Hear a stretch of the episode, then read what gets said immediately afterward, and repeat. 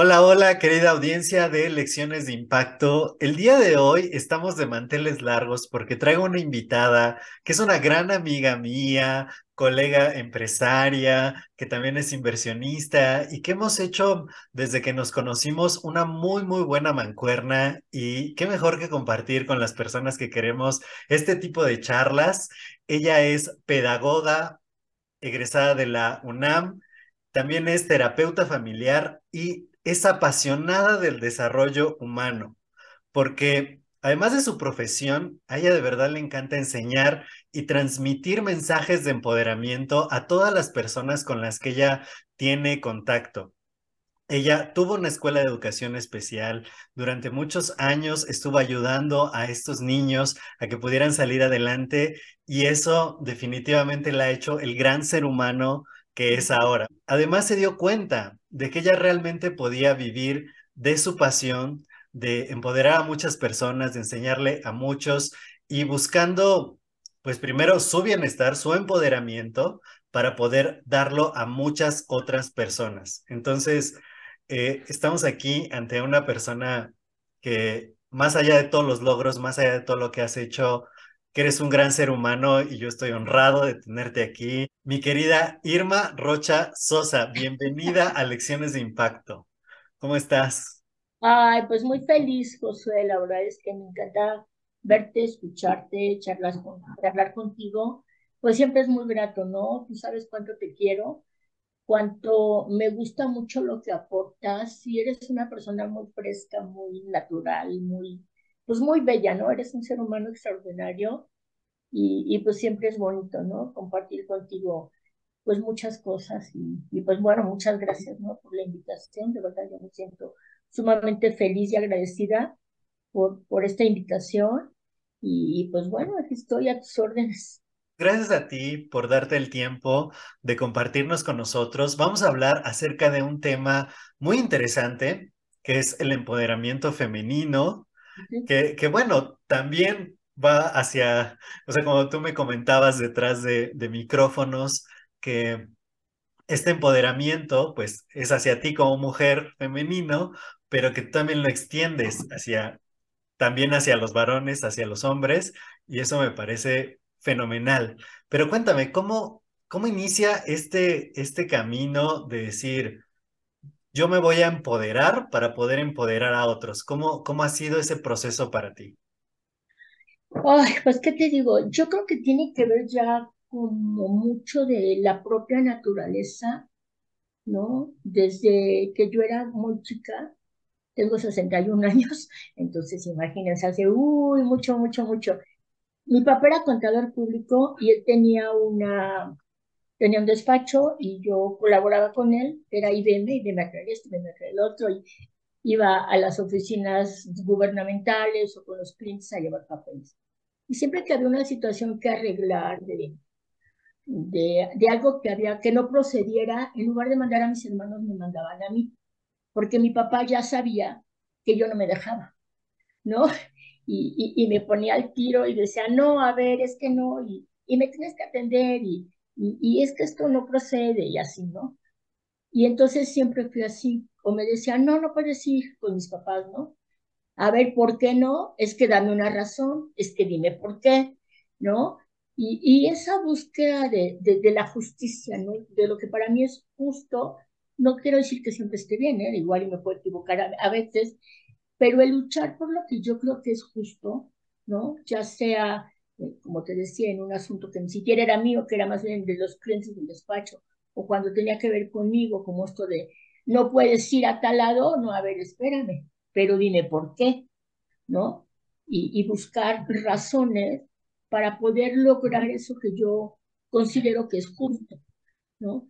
Y, y yo creo que tiene mucho que ver con esa conciencia de, de, de, buscar lo que, lo que me corresponde, lo que merezco y, y, y lo que debe ser según mi propio punto de vista. Eso está maravilloso, de verdad, porque hablas acerca de un valor eh, que es trascendental, uno de los más importantes, que es la justicia, el, el querer sacar lo mejor del mundo obtener exactamente lo que merecemos es un paso muy importante para llegar al empoderamiento, porque efectivamente hay muchas personas que van viviendo la vida como sin tantos valores y esto hace que pues que se vayan hacia donde sea, ¿no?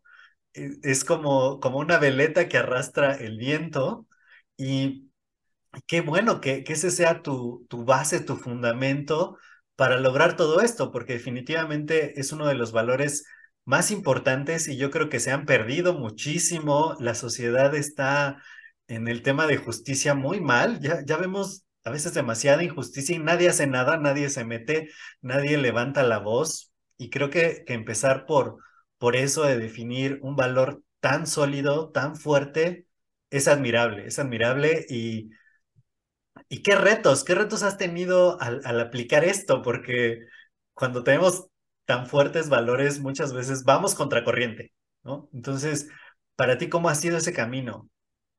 Pues a veces divertido. este, divertido porque, por ejemplo, digamos, ¿no? Lo que me ha pasado con los agentes de tránsito, ¿no? Yo era muy chica, yo creo que tenía 18, 19 años, y me para uno de tránsito, y bueno, ya no les voy a hacer el cuento largo, pero no procedía porque yo me crucé cuando se pone la preventiva, y él me puso que me ha pasado un alto, ¿no? Y acabamos en las oficinas de tránsito, tiramos la, la, la, el acta el, que me había levantado, la infracción, y mi hermano me decía, ya págale, o sea, ¿para qué haces esto, no? O igual un día que igual con mi licencia fuerza querían sacarme y yo decía, es que ¿por qué? ¿No? Y, y, no, no, yo no me dejo, ¿no? Y dice, a ver, no, si yo estoy haciendo bien las cosas, yo no tengo por qué darle dinero. Y, y cuando yo lo platico, mi papá se moría de la risa cuando yo llegaba al despacho y a la hora de la comida me les platicaba todo esto, de no dejarme, ¿no?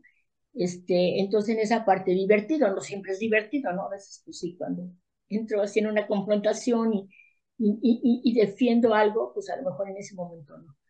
Pero yo creo que todo esto me fue llevando a, a lograr cosas que después para mí fueron muy valiosas, ¿no? Eh, bueno, tú no conociste a mi esposo, pero te he platicado de él. Mi esposo, él era músico, de, él estudió en la Superior de Música y también pedagogía en la UNAM, que es donde yo lo conocí, pero una peculiaridad que él tenía era la ceguera, él era ciego de nacimiento. Era un hombre de verdad extraordinario, muy independiente, muy empoderado, extremadamente empoderado. Pero creo que cuando yo lo conozco y empezamos una relación, cuando terminamos la carrera decidimos casarnos y yo mantuve en secreto mi relación con él porque yo sabía que mis papás iban a oponer, tal y como sucedió. Y la verdad es que fue así, no, ¿cómo crees? No. Y porque realmente ellos no conocían el potencial. La verdad es que ya después, cuando yo me casé, lo conocieron, todo el mundo lo amó, mi familia, mis papás, todo el mundo lo respetó, lo amó muchísimo, porque además era un hombre muy amoroso. Él, él murió justamente hace dos años, en la pandemia. Eh, pero el luchar por eso, o sea, yo como que ya tenía un camino para decir, o sea, no es lo que ustedes quieran, es lo que yo quiera y yo lo amo, yo estoy segura que me voy bien con él y lo conozco y, y muchas personas se oponían, ¿no? Mis, mis mejores amigos igual, que eso pesa mucho, no nada más la familia, sino la gente que más quieres, decían, es que cómo se te ocurre, ¿no? Porque además yo había dejado a otra persona que también era una gran, gran persona, un gran ser humano, lo dejé por mi esposo, ¿no? Este, y, y me decían, es que no lo puedo creer, ¿cómo lo dejaste? pero porque Rogelio, que era el nombre de mi esposo, pues era, pero extremadamente superior, ¿no?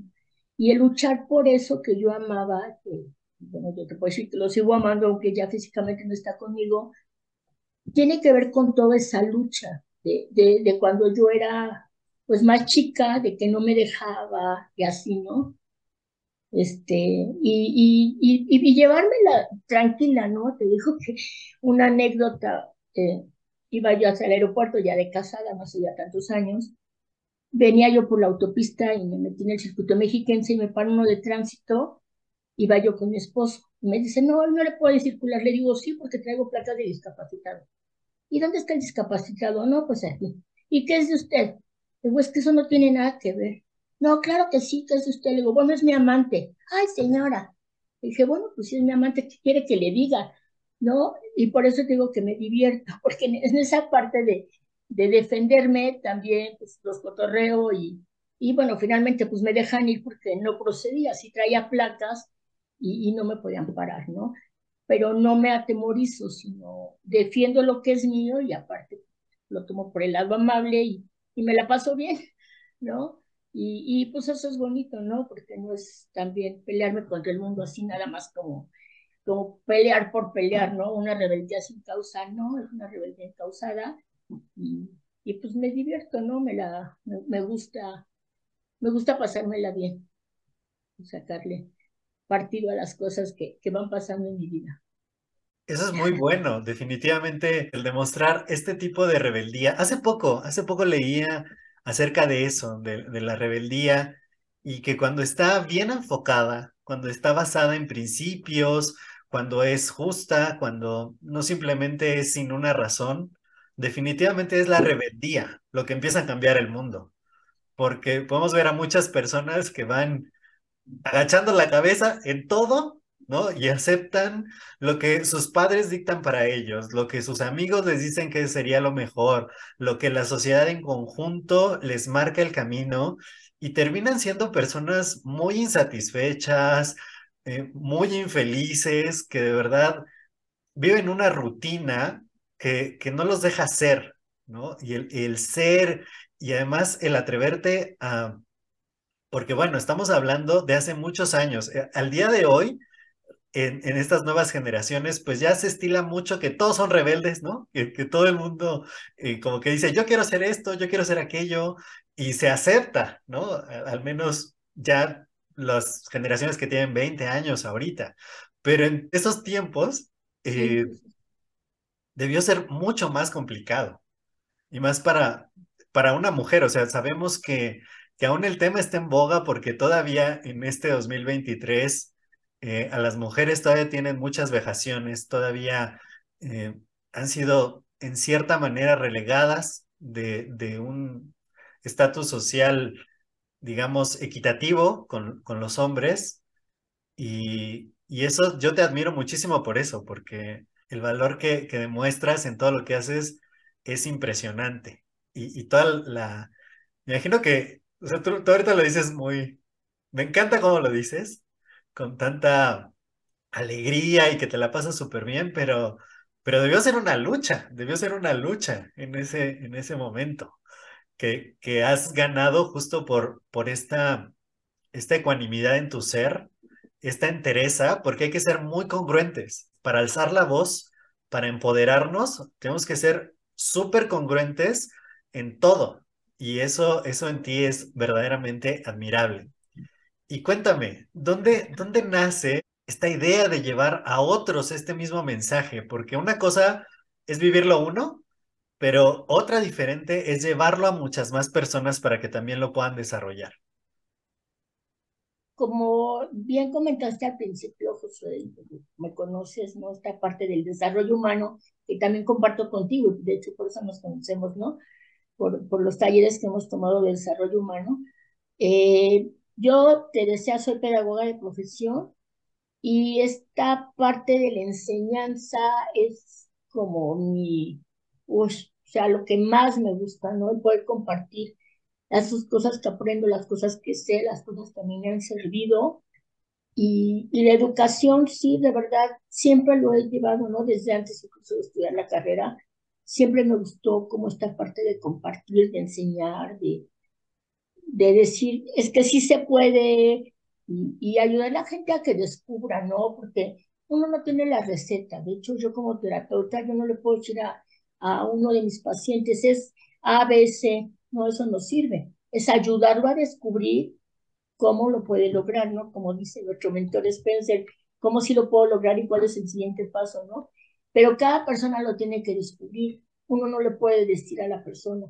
Y entonces ver el progreso de la gente es altamente retroalimentado. Y eso me empodera más, ¿no? El, el hecho de que las personas cambien, ¿no? Una de mis alumnas me decía, es que el cambio es tan, tan de poquito que no te das cuenta y cuando ves para atrás te das cuenta de todo lo que has avanzado y, y esa manera de hacerlo tan natural de, de las personas o gente que ha vivido cosas así, de verdad, muy fuertes y que dices, híjole, yo, yo misma decir, yo no sé si hubiera salido de esto y gente que aprendió a perdonar, que ahora vuelve a sonreír, que, que ahora ayuda a otros y ver esos procesos son maravillosos, ¿no? El, el, el ver, cuando tuve la escuela de educación especial con mi esposo, el ver que papás que no sabían qué hacer con sus hijos, que llegaban todos tristes, y cuando empiezan a reconocer que sus hijos son capaces de hacer muchas más cosas, increíble, ¿no? Teníamos un método para enseñarle a leer a los bebés, incluso con discapacidad, ¿no? Con síndrome de Down, por ejemplo, ¿no? Con deficiencia, con otro tipo de deficiencia, de deficiencia mental.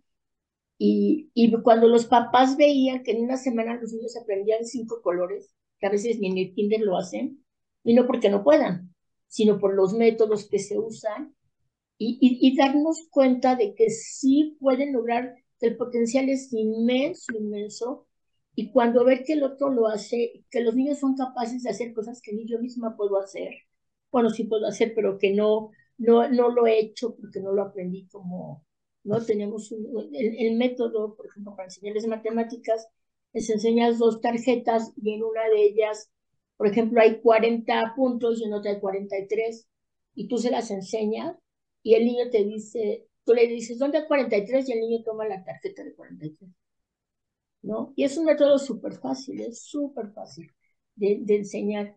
Y los niños son capaces de hacerlo. Y cuando yo me daba cuenta de eso, yo también he descubierto mucho de la grandeza del ser humano cuando hace esos cambios. Por eso la enseñanza es tan bonita, que es un poco lo que hablábamos tú y yo hace rato antes de, de, de, grabar esto, del concepto de Napoleón de la mente maestra, ¿no? Que cuando compartimos con el otro, pues no nada más les das, sino también recibes. Y esa es la magia. Y, y recibes desde un bebé de 10 meses con síndrome de Down hasta un anciano que ya tiene una experiencia de vida y que, que su sabiduría es gigantesca simplemente por la vida misma, ¿no? Y cuando, bueno, nos encontramos gente como tú, tan, tan preparada, tan, tan con ganas de, de crecer, de compartir, pues todavía es mucho más fácil, ¿no? Entonces siempre estamos aprendiendo y creo que esa parte es la que a mí me mueve, ¿no? Es, es el compartir, el enseñar, pero también aprender al mismo tiempo de los procesos de los demás. Creo que, que por eso me apasiona tanto la enseñanza, porque no nada más doy, ¿no? Sino yo al mismo tiempo me retroalimento y aprendo muchas cosas ¿no? Yo le decía a las mamás, mira, tu hijo de 10 meses con síndrome de Down se supone que ni siquiera puede obedecer órdenes. Y yo no sé cómo hacerlo, pero tú eres la mamá. Así que tú vas a hacer que tu hijo tome la tarjeta que le estás diciendo del, color, ¿no? Que le estás diciendo, poner un ejemplo. Y ya la siguiente semana llegaba la mamá con el niño y la mamá había logrado que su hijo sí obedeciera órdenes y sí eligiera la tarjeta que, que, la mamá le pedía. Entonces yo aprendía de las mamás, y eran mamás de, de, situaciones de, comunidad, ¿no? Eran mamás que tuvieran maestrías o doctorados, ¿no? ¿No? Eran mujeres súper sencillas, pero con una gran sensibilidad. Pues imagínate aprender de ellas, ¿no? Del amor que le daban a sus hijos, del amor incondicional. Oh, no, eso es maravilloso. Entonces, por eso es tan bonito compartir lo que uno sabe, ¿no? Porque los procesos que las personas hacen, que ellas los, lo hacen, o sea, a lo mejor tú le pones una semillita, pero realmente el proceso corresponde a cada persona.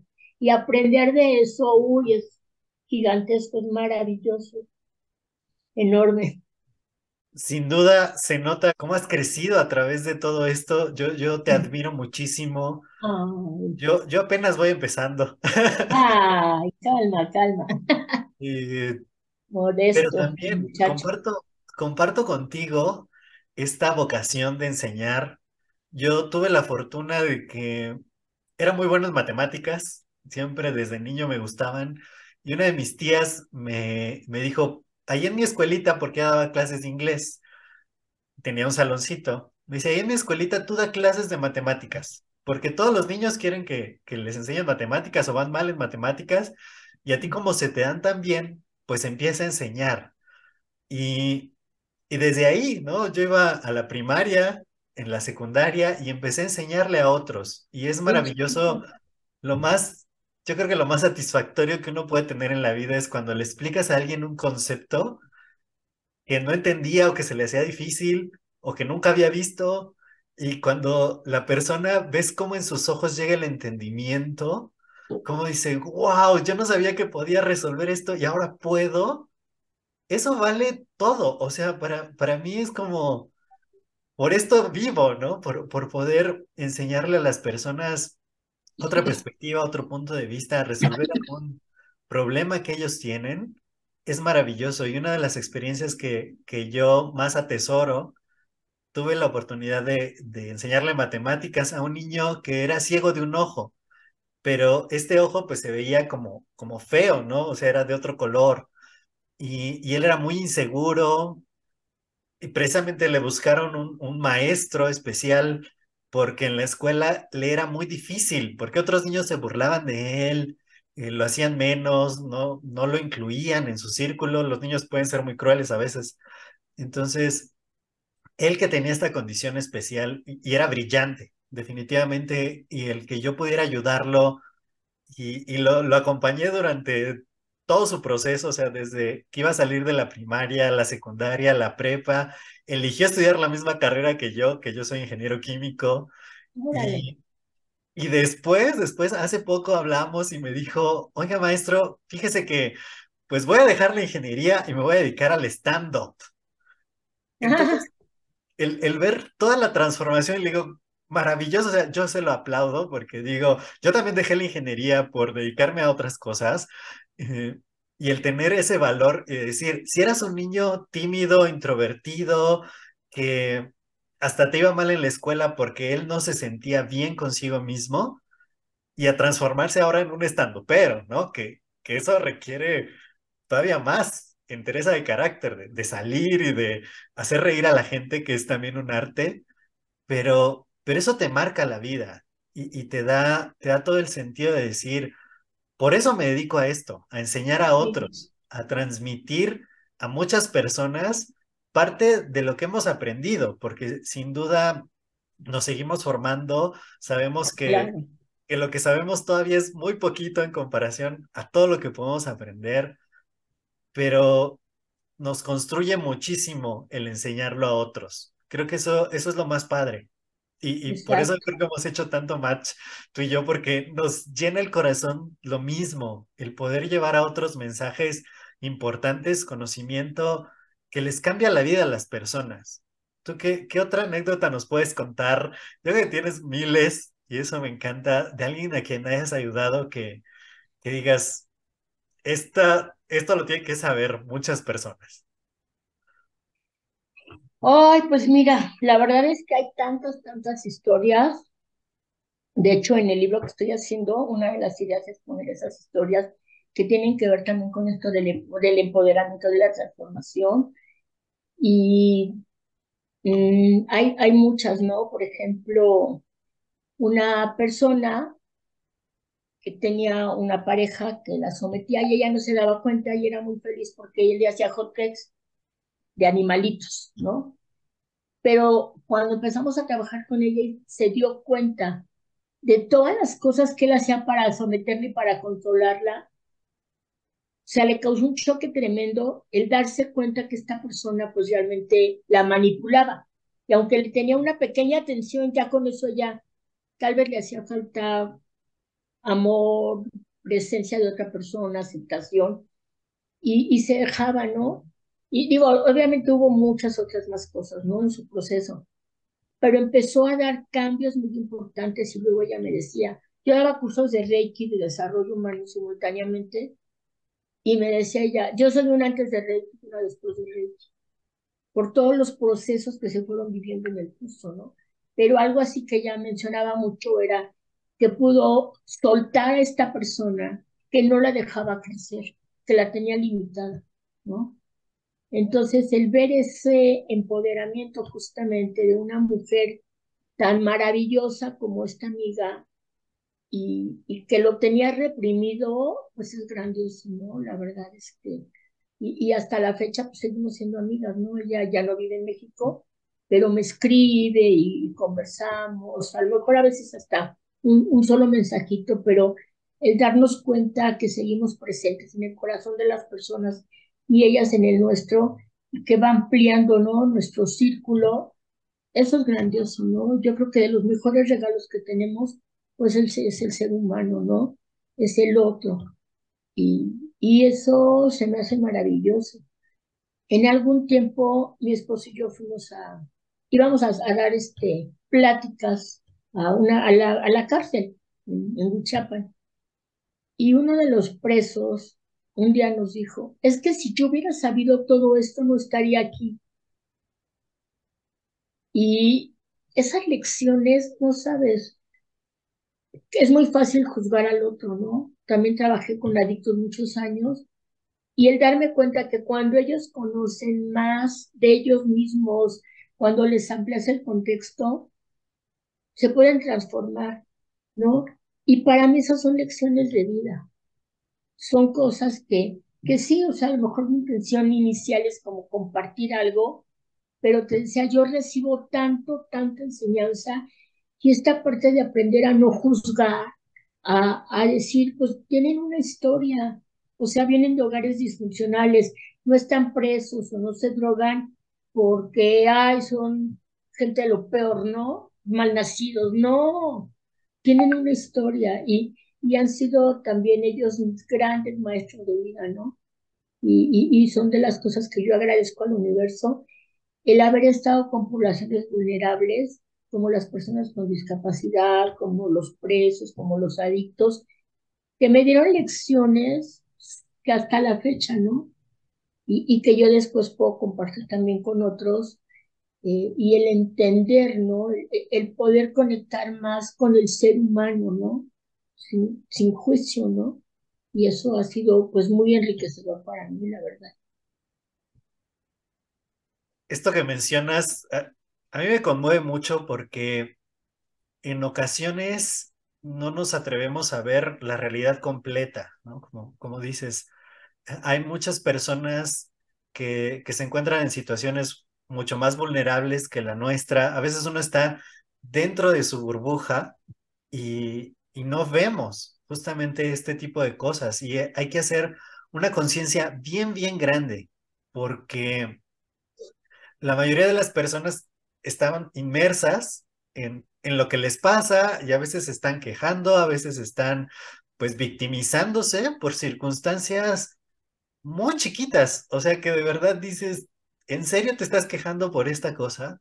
Cuando allá afuera hay personas que viven una realidad mucho más dura, mucho más cruda, que no eligieron, estas personas no la eligieron y que de verdad tenemos que ser muy empáticos y muy humanos para entenderlos y para querer ayudarlos. Porque esta labor que, que tú has hecho a lo largo de tanto tiempo, a mí de verdad me conmueve. Para mí es un ejemplo, o el ejemplo que, que, a ti te dio, ya me lo pasaste a mí y eso oh. te lo agradezco muchísimo. Eh, impactas mi vida siempre que, que, tengo el honor de compartir contigo. Oh. Y, y, es justo eso, darnos cuenta de, del potencial que está en todos. O sea, no importa cómo estás, no importa lo, lo difícil que ha sido tu vida o, o, que si ya la regaste, porque a veces también somos muy duros. O sea, uno, uno que está en este camino de transformación, que dices, ya tomé esta decisión mala que, que repercutió en mi vida y decimos, ya no merezco nada, nos juzgamos y, y al reconocer cómo les va a otros, lo que tienen otros que le han pasado muy mal, pero que su potencial humano es ilimitado, también te da permiso a ti mismo de decir, pues ya me caí, ya hice las cosas mal, tomé decisiones que quizá no fueron las adecuadas, pero puedo seguir, puedo levantarme. Y esto nos puede regresar el poder, de verdad. Claro. hablamos de eso, de que, de que todos tenemos un gran poder dentro de nosotros y a veces lo tenemos que empezar a reconocer primero en otros, porque eso siempre pasa. A veces reconocemos más en otros lo que ya está dentro de nosotros mismos. Y, esta parte que, que, tú has hecho de verdad, para mí es increíble. ¿Y, ¿Y, en qué otros ámbitos, en qué otros ámbitos has podido aplicar todo esto del empoderamiento, de llevar a otros este tipo de enseñanza, este tipo de aprendizajes? Pues mira, yo creo que para mí lo más, más importante en mi vida, pues es mi familia, ¿no?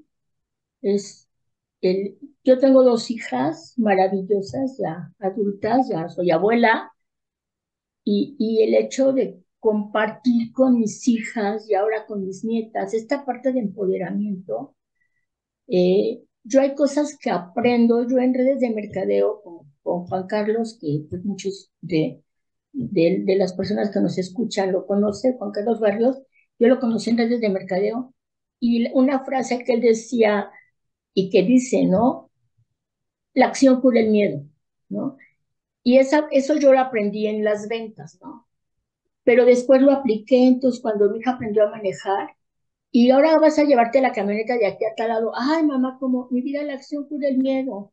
Y ahora llévatela hasta el otro municipio. ¿Cómo? Y ahora hasta el rancho. Pero a ver, la acción cura el miedo, la acción cura el miedo, ¿no? Y, y el hecho es, es, es, poder empoderarse ella y saber que se puede ir enfrentándolo, lo hace.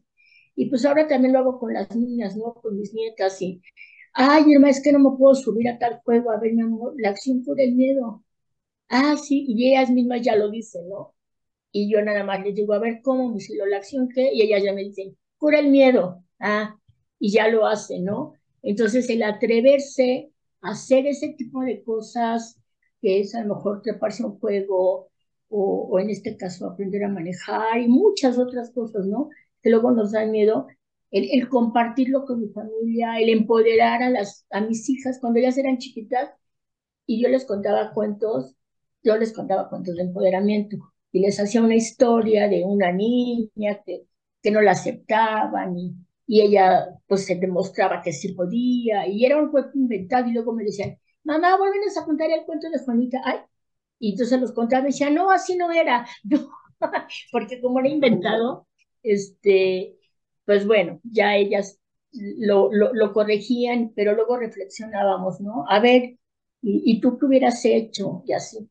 Entonces hacerlo con ellas para mí ha sido pues, maravilloso, ¿no? Con, con mis amigos, con mis amigas, y, y eso, hacerlo con, con la gente que está cerca. Y, y bueno, historias mil con mi esposo, ¿no? Que, que ahí realmente fue, yo creo que, que lo más bonito de nuestras relaciones que nos fuimos construyendo juntos.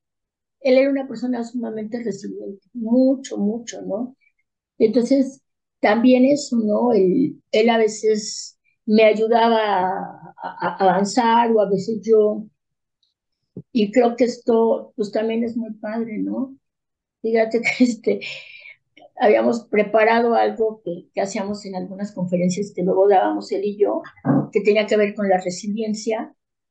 Y entonces él empezaba a contar su historia y la gente siempre se identifica con él, ay, el pobrecito, ¿no? Y él empezaba desde la victimeza a decir su historia, que, había, que era ciego de nacimiento, que vivía en un rancho, tenía que cruzar el río y, caminar mucho, y los niños se burlaban de él, y luego irse a México, sufrió mucho, y la gente toda así conmovida, ¿no? Y entonces llegaba la malvada y le decía, a ver, ya, es demasiado drama, ya deja de contar eso.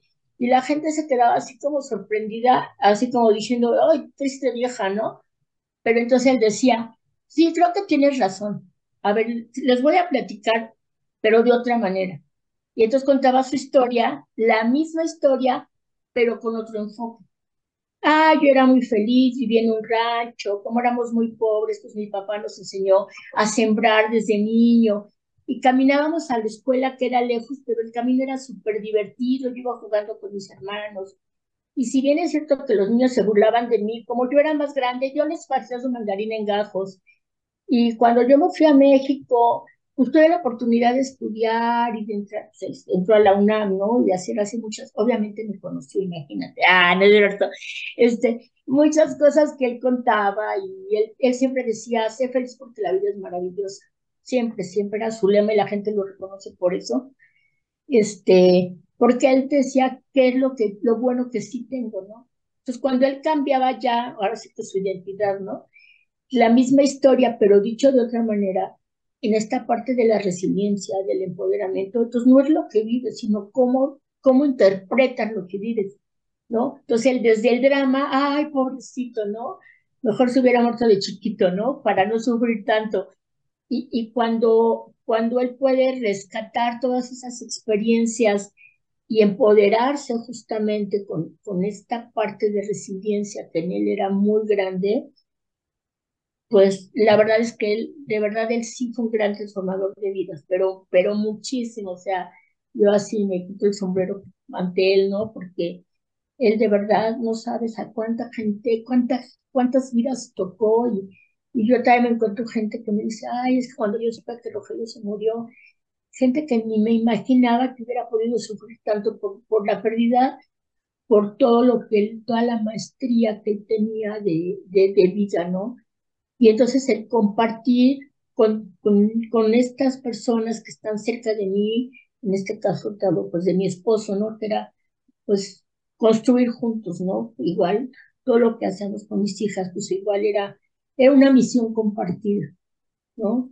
Y, y creo que esta parte es muy importante, José, esto de, de, de lo que tú haces ahora, ¿no? De estas contribuciones con otras personas, digo, yo, yo he visto tus entrevistas y, me encanta, ¿no? Todo lo que haces y, todo lo que yo puedo aprender cuando veo a, gente tan maravillosa que está cerca de ti y que, y que colaboran, pues tú también creces, ¿no? Qué padre que estas personas puedan compartir, pero yo creo que el crecimiento que tú estás teniendo con toda esta labor es gigantesca, ¿no? Entonces, compartir con la gente que amas es creo que es de lo más importante y ya después, primero empiezas contigo, luego con los que amas y luego pues vas abriendo tu círculo, ¿no?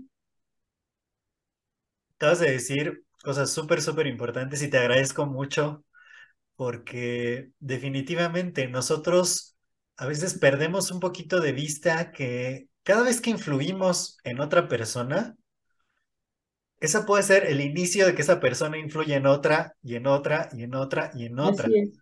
Y aun cuando ya nos hayamos ido, el ejemplo de tu esposo me hubiera encantado conocerlo de verdad. Cuando te oí por primera vez contar esa historia en una conferencia ahí en la Cámara de Diputados aquí en Ciudad de México, él pudo haber tomado el camino sencillo porque le tocó una circunstancia terrible, ¿no? O sea, nace ciego y, y el haber resignificado su historia, porque todos nosotros tenemos una historia pero el que la cuenta es uno mismo. Aquí en tu mente tú te la estás diciendo una y otra vez. No, es que yo nací en una familia pobre, no, es que yo no tenía ciertas habilidades, eh, yo era muy chaparrito o cualquier cosa, ¿no? Que, que, que tú puedes tener en la vida y, y, lo puedes contar desde el modo víctima e ir ahí que toda la gente te esté condoliendo y diciendo, ay, pobrecito, míralo. Eh, no es su culpa que le vaya tan mal en la vida. Qué mala suerte tuvo. A, a que cuentes la historia desde otra perspectiva. A decir, sí me tocó esto, pero con esto yo he logrado hacer esto. Y lo resignificas y creas un legado para la vida de muchas otras personas. Porque ahí está, ahí está lo, el corazón de esto, de que no es por nosotros, no es para nosotros, nosotros nos construimos día a día y estamos aprendiendo y resignificando muchas cosas, pero lo que hacemos tiene una repercusión en otros.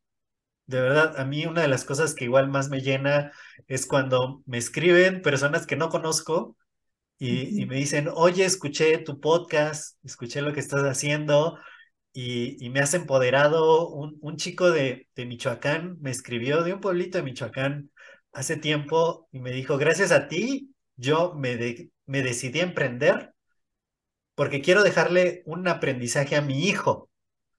O sea, no se queda aquí, no se queda en nosotros.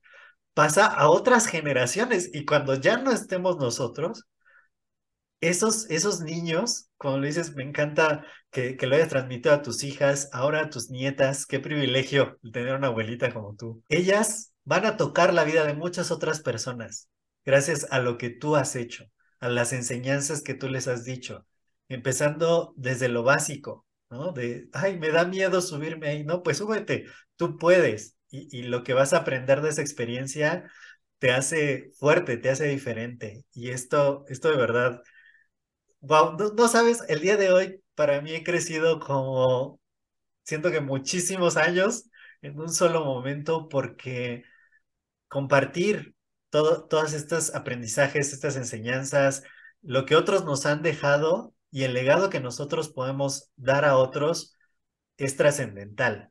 Y, y, es una de las cosas que los seres humanos a veces olvidamos que puede ser que nuestra vida transcurra solo aquí y ya, que nadie nos recuerde o, de verdad dejar algo que, que se siga contando durante tanto tiempo.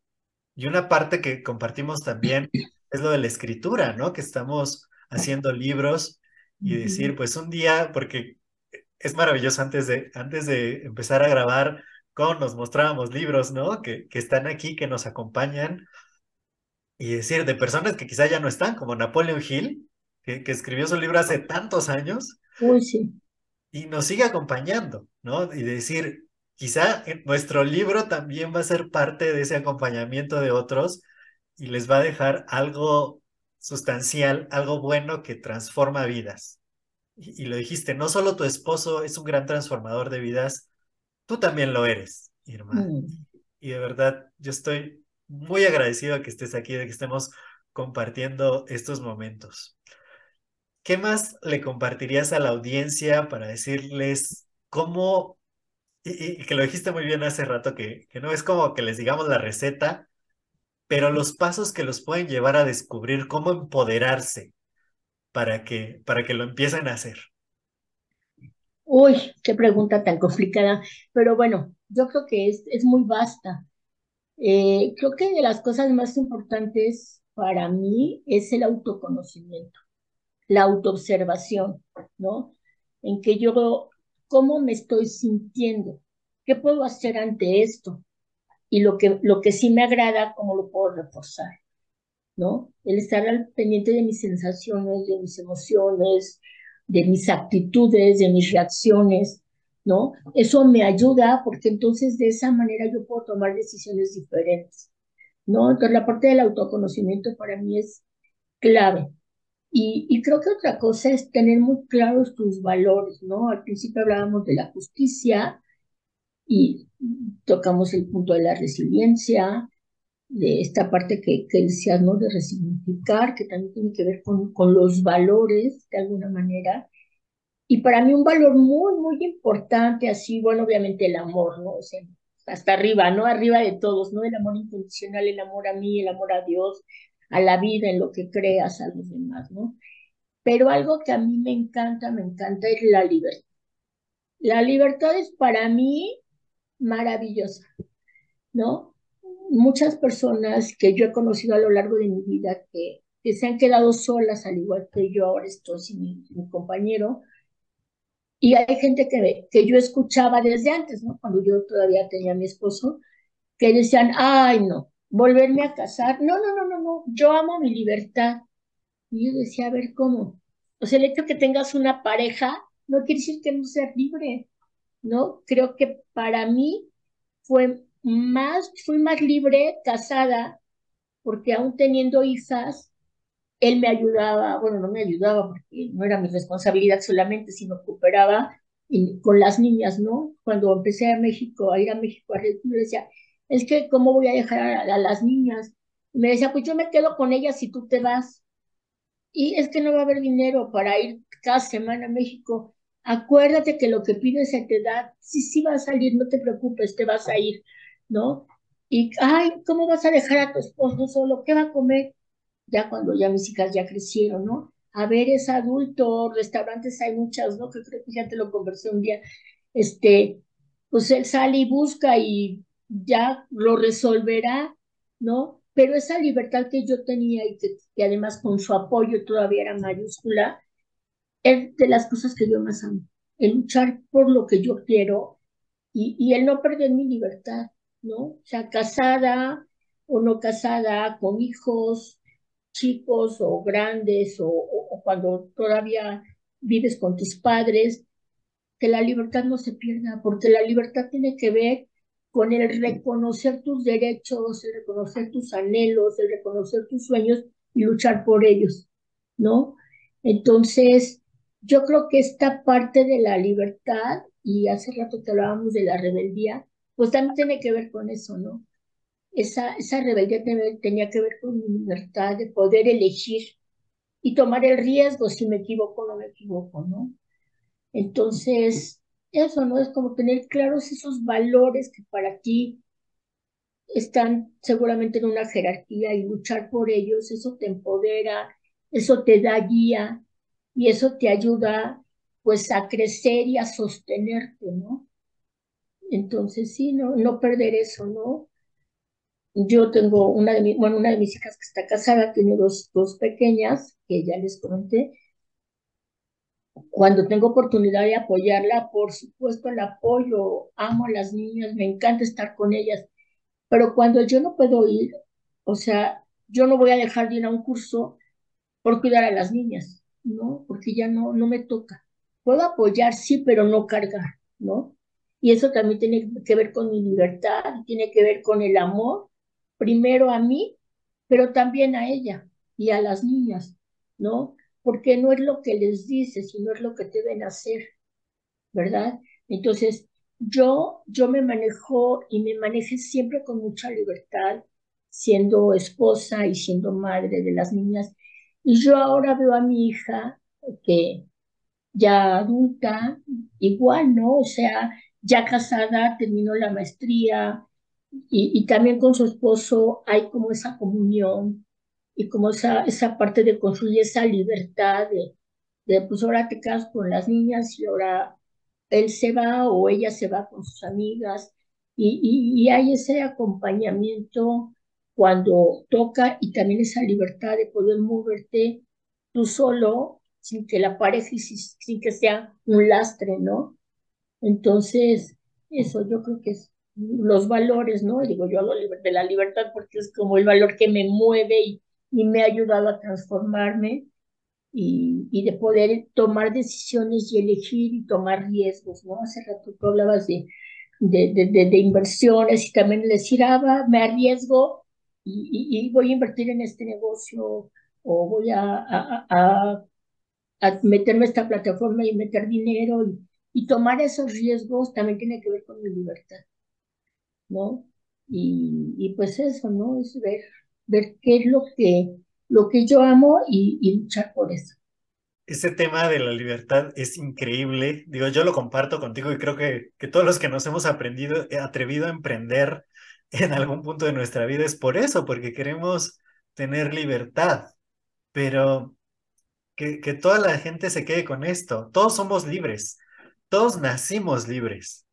Y, y el, la primera cosa que nos resta poder es cuando dejamos esta libertad y le cedemos el derecho a otros de decidir sobre nosotros. O sea, desde ahí es, yo creo que esa es la clave del empoderamiento.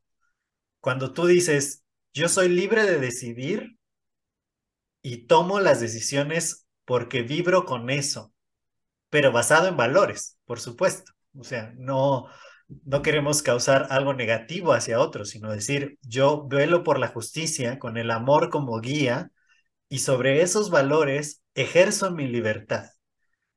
Y eso también le da permiso a otros de que ejerzan su libertad. Entonces, yo, yo estoy totalmente de acuerdo contigo en eso, porque además del autoconocimiento que también mencionaste, el, el saberte libre te, te hace vivir una vida más plena. Yo les voy a compartir una pequeña historia, eh, porque yo cuando era niño y me decían, tienes que estudiar, tienes que terminar una carrera, y, y mucho de lo que yo hacía era por complacer a otras personas, porque otras personas me reconocieran. y recuerdo 10 años después de terminar mi carrera que hice un escrito donde decía, toda esa vida que viví, que quizá no era la que yo quería para mí, hoy decido que, que queda atrás, ¿no? Y que, que fuera rencores y, y todo lo que te vas cargando, porque te lo vas cargando, decir, no, no, yo el día de hoy decido qué voy a hacer con mi vida, porque primero va uno y no es egoísmo ciego, sino que si tú te construyes, si tú haces lo que de verdad te apasiona y amas hacer, vas a tener una vida plena que va a ayudar a la vida de otros, tan solo porque te vean cómo estás viviendo. Lo que decías es súper importante, las personas más cercanas a ti te ven y no porque lo que les dices, sino por lo que te ven hacer, el ejemplo que les estás poniendo y el que tú te construyas, el que tú veas por ti, el que tengas claro tus objetivos, eso hace no solo tu vida mejor, sino también de las personas que te rodean. De verdad que esta charla ha sido maravillosa, Irma. De verdad, muchas, gracias por estar aquí. Yo creo que no solo yo, sino todos los que escuchen esta charla se van felices de, saber que, que, está en sus manos simplemente el, el decir lo que, lo que van a lograr con su vida y con grandes ejemplos como el tuyo, como el de tu esposo y todo lo que estamos haciendo eh, ahora. Pues muchas gracias a toda la audiencia que se ha conectado y nos estamos escuchando en el siguiente episodio. Cuídense mucho. Hasta luego. Gracias, Josué. Un abrazo a todos.